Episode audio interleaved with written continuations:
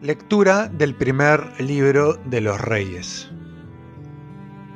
Después de la muerte de Nabot, el Señor dirigió la palabra a Elías el Tesbita. Anda, baja al encuentro de Ahab, rey de Israel, que vive en Samaria.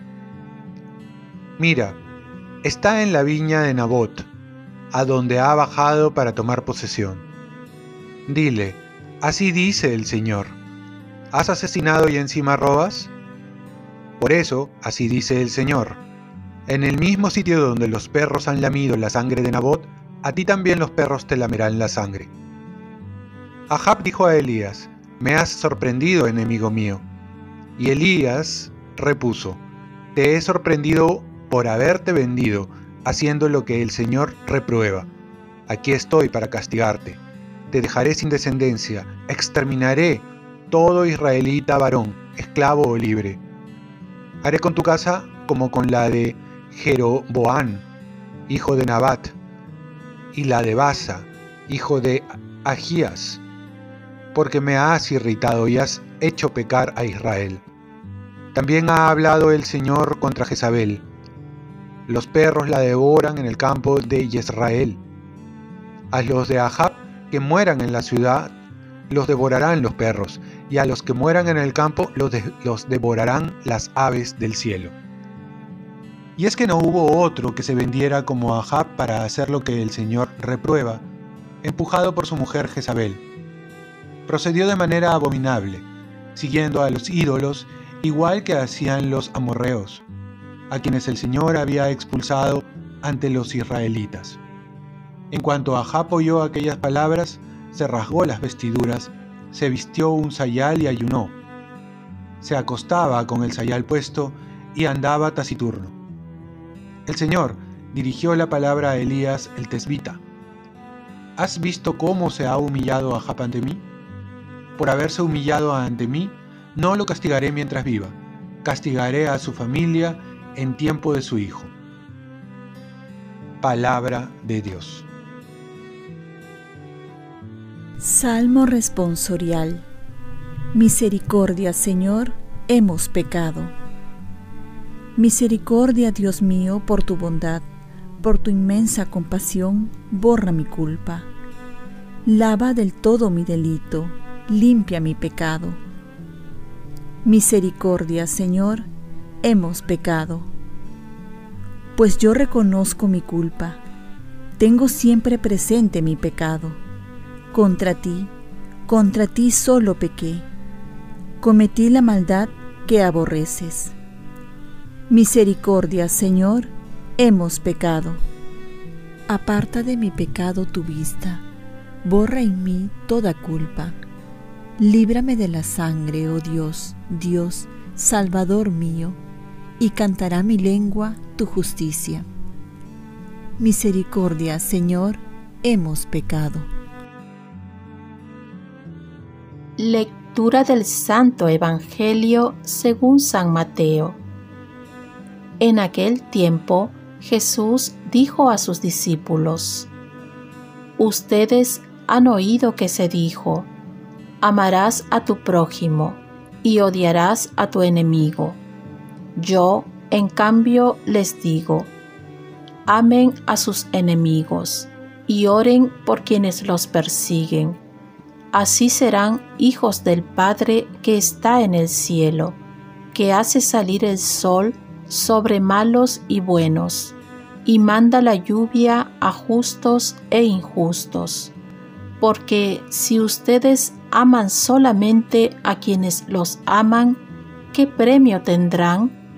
¿No hacen lo mismo también los publicanos? Y si saludan solo a sus hermanos, ¿qué hacen de extraordinario?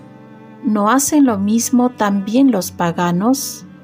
Por tanto, sean perfectos como su Padre Celestial es perfecto. Palabra del Señor. Paz y bien.